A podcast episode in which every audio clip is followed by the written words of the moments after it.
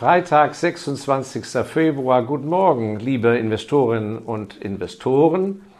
Ja, heute würde ich gerne unsere Reihe der Börsentechnik fortsetzen. Wir hatten ja einige Videobeiträge zum Thema, wie steige ich an der Börse ein, wie kaufe ich Aktien, dann das schwierige Thema, wie steige ich aus, wie verkaufe ich Aktien. Und im Video neulich hatten wir ja dann das ganz besondere Thema, das ja von keiner Bank und von ihren Beratern auch nicht angesprochen wird, wie kaufe ich Aktien teurer oder billiger zurück? Wie gehe ich damit psychologisch um? Sollten Sie einige dieser Videos verpasst haben, das macht nichts. Die sind ja alle auf YouTube gespeichert und äh, wie Sie wissen, alle meine YouTube-Beiträge sind nicht an aktuellen Ereignissen aufgehängt. Das heißt, es lohnt sich sicher für den einen oder anderen, ruhig ein Video anzuschauen, was vor einem Jahr publiziert wurde. Apropos publizieren, für diejenigen, die neu dabei sind, die ich herzlich begrüße, bitte denken Sie mal dran, wir sind hier auf diesem Kanal kein publizistischer Kanal, wir sind keine äh, PR-Agentur, wir verkaufen auch keine Börsenbriefe oder sonst etwas, sondern wir berichten einmal in der Woche aus der Werkstatt denn mein Kollege, der Herr Kolbe und ich, wir sind Fulltime-Geldanleger und das ist unser, unser Geschäft. Und wir freuen uns aber, mit Ihnen in den Austausch zu kommen. Warum? Weil wir nach wie vor sehen, dass im Markt, in der Nation, in Österreich, Schweiz, Deutschland, im deutschsprachigen Raum zumindest, die Angst vor Veränderungen, die Angst vor Katastrophen, vor Währungsreform, Bankenzusammenbruch und so weiter sehr groß ist und sie sehr viel Informationen dazu erhalten, dass wir aber mit unseren konkreten Geldanlagen beweisen können und bewiesen haben seit 18 Jahren, dass es im kaufmännischen Denken nach anderen Kriterien geht und dass kluge Kaufleute im Umgang mit ihrem Geld, ihren freien Kapitalanlagen privilegiert sind, wenn sie es richtig machen und sehr gut fahren und deshalb sind wir auch im letzten Jahr 2020 unbeschadet durchgekommen wie in den Jahren zuvor. Also, das ist die Passion, die ich habe und die ich gern mit Ihnen teile. Und solange diese Ängste in den Markt sind und eine gewisse Orientierungslosigkeit, wende ich mich gern an Sie und helfe dem einen oder anderen vielleicht mit einem Rat. Wenn das nicht ausreicht, treten Sie bitte in Kontakt mit uns. So, die Reihe Börsentechnik fortsetzen, habe ich gesagt. Was meine ich damit?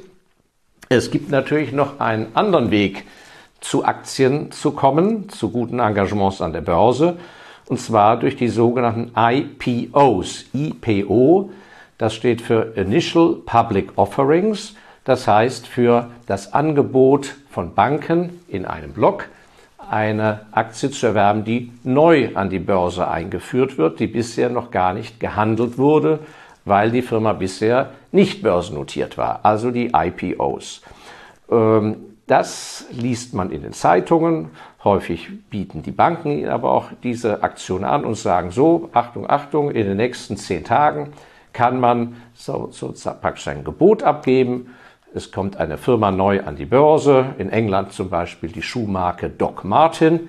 Das war jetzt hier oder ist keine Börsenempfehlung zum Kaufen oder Verkaufen von Doc Martin. Ich erwähne nur ein konkretes Beispiel. Also bislang konnte man keine Doc Martin Schuhfabrikaktien erwerben. Jetzt kommen die Banken und sagen also äh, zum Preis von so und so viel Pfund pro Aktie kann man sich darum bewerben. Und wenn man Glück hat, bekommt man die volle Menge. Oder es gibt eine sogenannte Zuteilung. Das heißt, Sie haben sich vielleicht gemeldet für 1000 Aktien. Aktiv sind Sie auf die Bank zu und haben gesagt, ich möchte gerne 1000 von denen haben. Da aber die Aktien sehr begehrt sind in diesem Initial Public Offering, kriegen Sie vielleicht nur 550 Stück. So, und die werden dann Ihrem Konto belastet, der Betrag und die Aktie wird in die Depot eingebucht. Das ist also ein sehr einfacher Vorgang. Und danach wird die Aktie ganz normal gehandelt, wie jede andere Aktie, die schon seit 100 Jahren an der Börse ist. Was ist zu diesen IPOs, zu diesen Angeboten neu eingeführter Aktien zu sagen? Zwei Punkte sind mir da immer sehr wichtig, damit Sie mal wissen, wie ich da so denke. Das erste ist, Sie müssen fragen, was passiert eigentlich mit dem Geld, was da eingenommen wird über die Bank. für die Ausgabe der Aktien. Und da gibt es nämlich zwei Aspekte. Im einen Fall fließt das Geld überhaupt nicht in die Firma hinein, sondern ein früherer Miteigentümer steigt aus und anstatt einen einzelnen Käufer zu finden für sein Aktienpaket, platziert er, wie man, man das sagt, platziert er dieses Paket über die Banken an, die, an der Börse über so ein Angebot an ganz viele Neuaktionäre. Das heißt, sie zahlen, kaufen die Aktie und kaufen die de facto einem anderen ab, der sie vorbörslich und nicht börslich gehalten hat. Das heißt, das Geld kommt nicht der Firma zugute, also wenn das bei Doc Martin so wäre, das habe ich jetzt im Einzelnen nicht untersucht, weil die Aktie interessiert mich jetzt nicht so speziell, dann fließt gar kein einziger Pfennig in die Kasse von Doc Martin rein. Die Firma wird also nicht reicher, sie hat nicht mehr Eigenkapital, sondern ein anderer verkauft ihnen diese Aktien. Und da, wenn das der Fall ist, dann ist eben äußerst wichtig, dass man untersucht und dass man sich nicht in Euphorie von dem tollen Markennamen oder der Aussichten der Firma erstmal Sand in die Augen äh, streuen lässt, sondern dass man überlegt, wer steigt denn da aus, wer verkauft denn dieses Paket und warum verkauft er das? Und da muss man dann natürlich auch schauen, auf welchem Wert, mit welchem Wert wird die Firma denn bewertet. Denn Sie können sich ja nicht am Kursverlauf orientieren. Bei, ein, bei Aktien, die schon ewig an der Börse sind, kann man sehen, aha, vor fünf Jahren war die schon mal so hoch oder teurer, jetzt war sie tiefer und jetzt kostet sie gerade mal so viel vor zehn Jahren. Das heißt, da haben Sie eine gewisse Orientierung, ob die Aktie so grundsätzlich im historischen Verlauf äh, teuer oder billiger ist. Sie können sehen, hat die sich so entwickelt wie der Gesamtindex. Also da haben Sie Anhaltspunkte. Beim Papier, was jetzt neu auf den Tisch flattert erstmals, das können Sie ja nur so sehen. Also müssen Sie äh, schauen, wie ist denn jetzt aufgrund des Preises, den Sie zahlen müssen im IPO, wie ist die, der ganze Laden bewertet und müssen das dann vergleichen mit Firmen, die in der gleichen Branche schon lange an der Börse orientiert sind. Also der, der einzige Ansatzpunkt ist praktisch der Branchenvergleich. Und wenn man da sieht, aha, alle Schuhaktien der Welt sind im Schnitt mit einem Kursgewinnverhältnis von 15 bewertet und die jetzt neu eingeführte Aktie über das IPO in der Schuhbranche ist mit 25-fachen bewertet, dann muss man hinterfragen, warum wird hier so viel mehr Geld verlangt. Es kommt natürlich eins auch noch hinzu, dass ähm, häufig, wenn so jemand ähm, aussteigt, äh, wenn er nicht in Not ist und vor allem wenn er ein Profi ist, das ist eben häufig der Fall bei Private Equity Gesellschaften, die ganze Firmen aufkaufen, dann haben die die fünf, sieben, acht Jahre im Bestand und dann steigen die mit einem Teilbetrag aus, haben die Firma nach vorne gebracht. Da muss man eben schauen, haben die die Firma langfristig nach vorne gebracht, Probleme der Vergangenheit behoben, die Firma vielleicht äh, mit anderen fusioniert und dadurch eine bessere Marktstellung gebracht. Da gibt es also viele Fälle, wo Gutes bewirkt wurde und wo man ganz klar sagen kann, die Firma heute ist längst nicht mehr das, was sie mal vor fünf, sechs, sieben Jahren war. Dann ist vielleicht ein hoher Preis gerechtfertigt. Es gibt aber auch Fälle, wo ein höherer Preis nur gerechtfertigt ist, weil die anderen Firmen an der Börsen eben wertvoll geworden sind. Und derjenige, der aussteigt, nutzt diesen Rückenwind. Und das machen die Banken mit ihrem Marketing natürlich sehr clever, denn das ist ein großes Geschäft, sodass da jemand aussteigt auf einem hohen Niveau unverdientermaßen. Häufig sind ja auch Verkäufer, wenn es nicht Private Equity Gesellschaften sind, Familienmitglieder, von einer Familie oder mehreren Familien, die bisher die Eigentümer waren. Und das ist auch durchaus nachvollziehbar, dass eben, ein, wenn die Familien sich vergrößern, nächste Generation kommt, dass ein gewisser Teil der Familie aussteigen will. Und wenn das dann über ein IPO möglich ist, ist es ja auch nichts Negatives. Aber auch da muss man natürlich schauen, welcher Teil der Familie bleibt denn drin und welcher steigt aus. Und da gibt es ja durchaus Unterschiede und äh, häufig sind diese Personen ja über den, über den Aufsichtsrat bekannt. Und wenn dann Krach im Aufsichtsrat war, muss man schauen, steigt der Klügere aus oder der nicht so Kluge, steigt der aus. Ja, denn Sie müssen ja wissen, zu wem Sie in welches Boot einsteigen. Also, das ist ein ganz entscheidender Punkt. Da gibt es viel nachzudenken, wenn das Geld nicht in die Firma reinfließt beim IPO, sondern an einen Teil oder ganz an die Voreigentümer. Der zweite Fall ist, dass das Geld tatsächlich in die Firma reinfließt. Das heißt, alle Eigentümer bleiben drin. Die Firma will weiter expandieren, will das aber nicht nur mit Fremdkapital oder gar nicht mit Fremdkapital, braucht mehr Eigenkapital. Und das Geld, was über das IPO, also über den Verkauf der neuen Aktien an Sie, was dann direkt in die Kasse der Firma fließt und die Firma stärkt, in diesem Fall gibt es auch viel nachzudenken, nämlich warum wird denn das gemacht? Hat das wirklich einen seriösen Hintergrund? So, wenn da klar nachzuvollziehen ist, dass dieses Geld einer konkreten Verwendung zugeführt wird, dass man sagt, jawohl, wir haben ja vor zwei Jahren in Asien zu einem guten Preis endlich auch ein Werk aufgebaut, das funktioniert auch und das haben wir im Aufgalopp damals, weil es schnell gehen musste oder weil die Börse schlecht war, eben fremdfinanziert. Jetzt, wo die Fabrik steht und äh, den Markt dort in Asien gut bedient, brauchen wir aber mehr Eigenkapital. Wir wollen von den Bankschulden runter. Dann macht das ja durchaus Sinn, dass man sagt, aha, die haben für 100 Millionen eine Fabrik gebaut und eine sozusagen Vertriebsstruktur in Asien aufgebaut. Es funktioniert, man verdient Geld dran dann ist es auch völlig gerechtfertigt zu sagen, wir wollen weitere neue Aktionäre haben, den Kreis erweitern und das Geld, was sie einzahlt, kommt, finanziert de facto zeitverzögert diesen Schritt zur Expansion.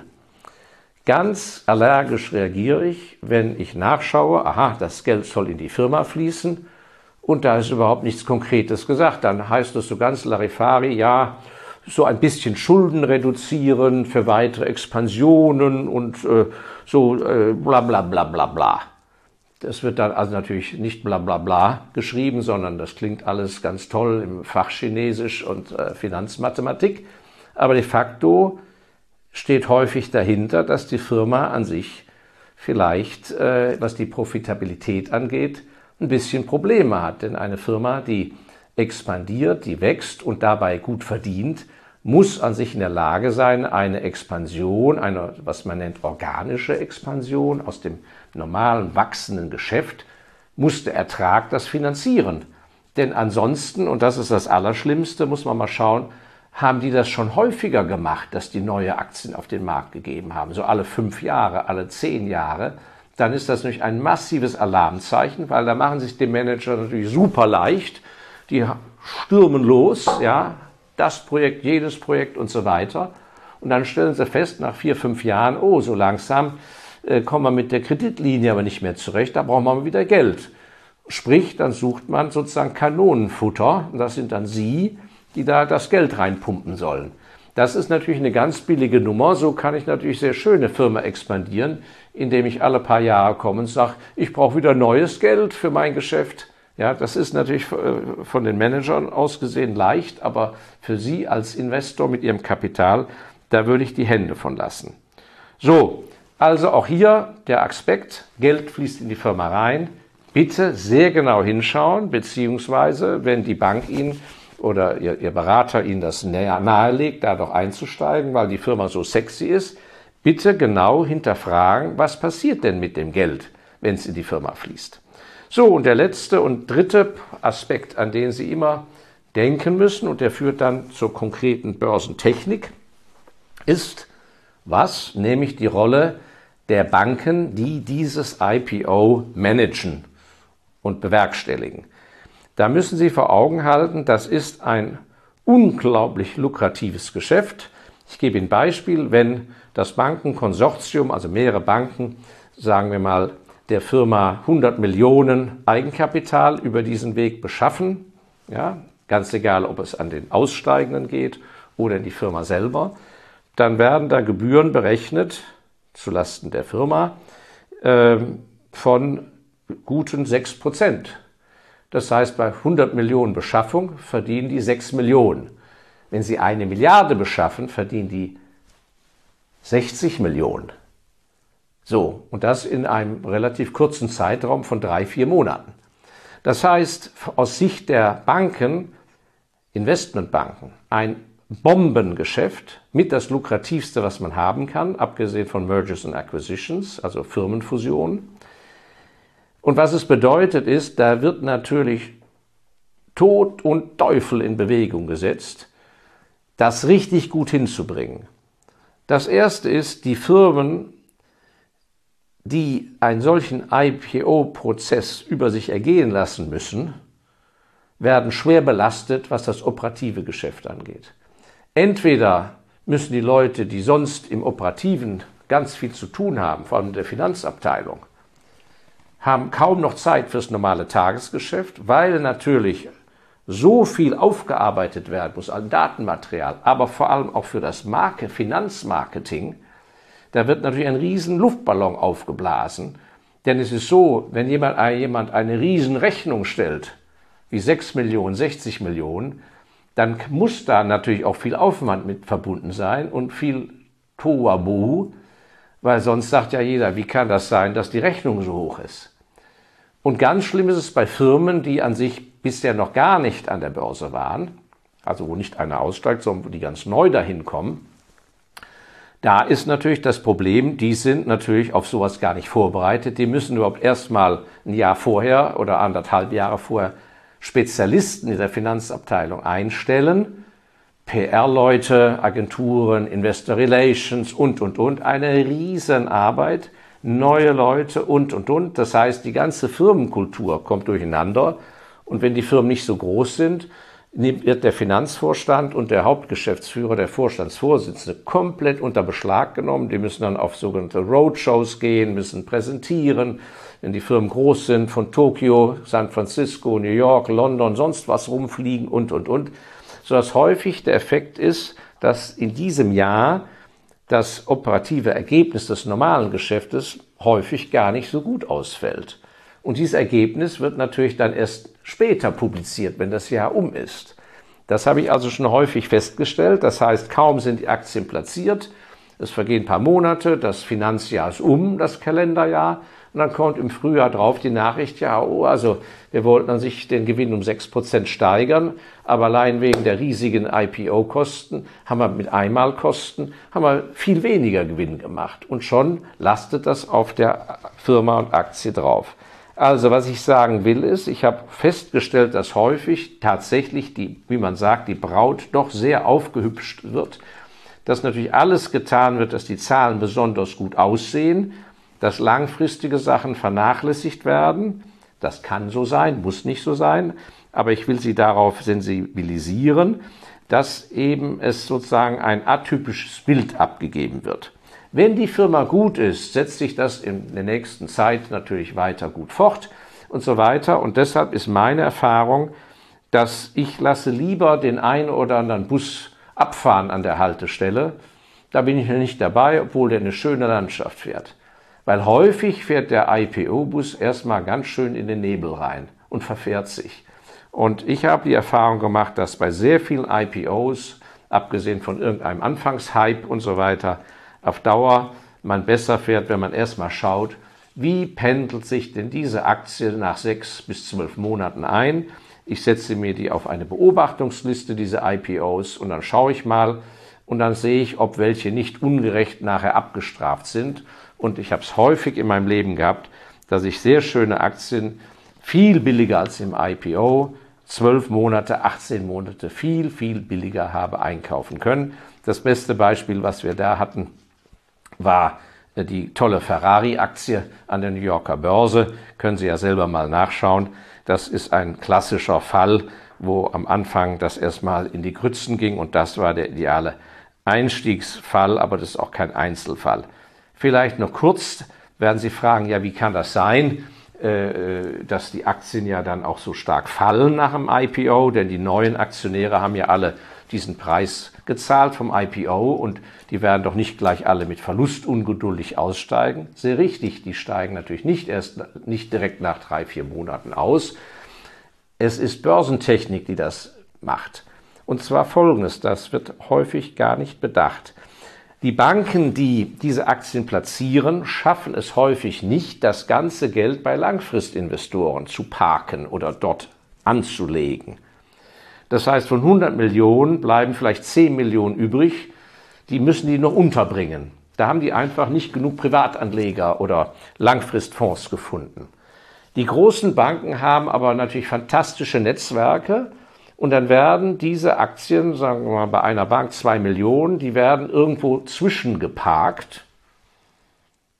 In der Öffentlichkeit entsteht der Eindruck, jawohl, es ist für 100 Millionen Geld eingenommen worden, ist auch in der Kasse gelandet bei der Firma. Aber von diesen 100 Millionen sind eben bis zu 10 Millionen, wie gesagt, nicht in festen Händen, sondern in einer Park- und Wartestation. Ja, in der Großorganisation der Bankenwelt.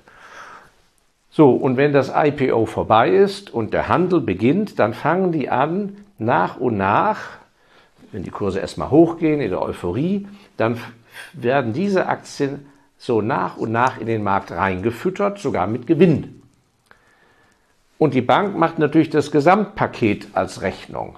Wie viel haben wir verdient? Aha, 6% an dem gesamten Volumen. Dann haben wir was verdient, indem wir äh, gewisse Aktien reingefüttert haben in den Markt auf steigenden Kursen höher als der IPO-Preis. Und am Schluss ist so ein Rest übrig, so nach drei, vier Monaten. Und was wird dann gemacht? Dann werden die rausgehauen ohne Limit. Weil selbst wenn die dann 50 Prozent an dem Papier ver verlieren, ist das in der Summe, wenn das noch 500.000 sind von ehemals 5 Millionen, ja, ist das ein ganz kleiner Verlust. Das heißt, die machen eine Gesamtrechnung. 6 Millionen haben wir an dem Ganzen verdient, 300.000 haben wir noch Kursgewinn gemacht, minus am Schluss 800.000 Verlust an Restposition, Strich drunter 5, noch was Millionen verdient. Fertig. Aber der Effekt auf den Börsenkurs am Schluss ist natürlich ganz fatal. Das heißt, dieses Raushauen, Rausputzen der letzten Positionen das ist sehr, sehr schädlich und deshalb kommt es so häufig dazu, wenn nicht gerade der Markt zusammenbricht, dass es nach einer Weile so eine Delle gibt. Und was ich Ihnen sehr empfehlen kann, ist, wenn Sie Zeit haben, schauen Sie sich mal, es gibt ja Statistiken im Internet, wann welche Aktien an der Börse eingeführt wurden und dass Sie sich da mal in der Schweiz, in äh, Amerika, wo vor allem sehr viel eingeführt wurde, aber auch Deutschland, dass Sie mal vergleichen, wie sind so typische Verläufe. Äh, kommt natürlich ein bisschen auf die Branche an. Ja, das war wieder ein Sonderthema aus dem Bereich Börsentechnik. Ich hoffe, es war Sie nicht gelangweilt. Wenn ähm, es Sie nicht betrifft, empfehlen Sie diesen Beitrag bitte jemand anderem. Und wenn Sie äh, sich vertieft mit dem Thema des IPOs beschäftigen wollen, aber in einer leicht zu lesenden Weise, empfehle ich mein erstes Buch, des klugen Investors Handbuch, ist ja schon in der fünften Auflage jetzt erschienen. Da werden solche Themen auch leicht leserlich berührt. Und da kann ich Ihnen die Lektüre äh, nur sehr empfehlen. Ja, vielen Dank für Ihre Zeit. Ich hoffe, apropos Zeit, dass Sie auch nächsten Freitag Zeit für uns haben. Und ähm, dann werden wir mit einem weiteren Beitrag werden wir uns bei Ihnen melden. Bis dahin Ihnen alles Gute, Ihr Markus Elsässer. Dankeschön.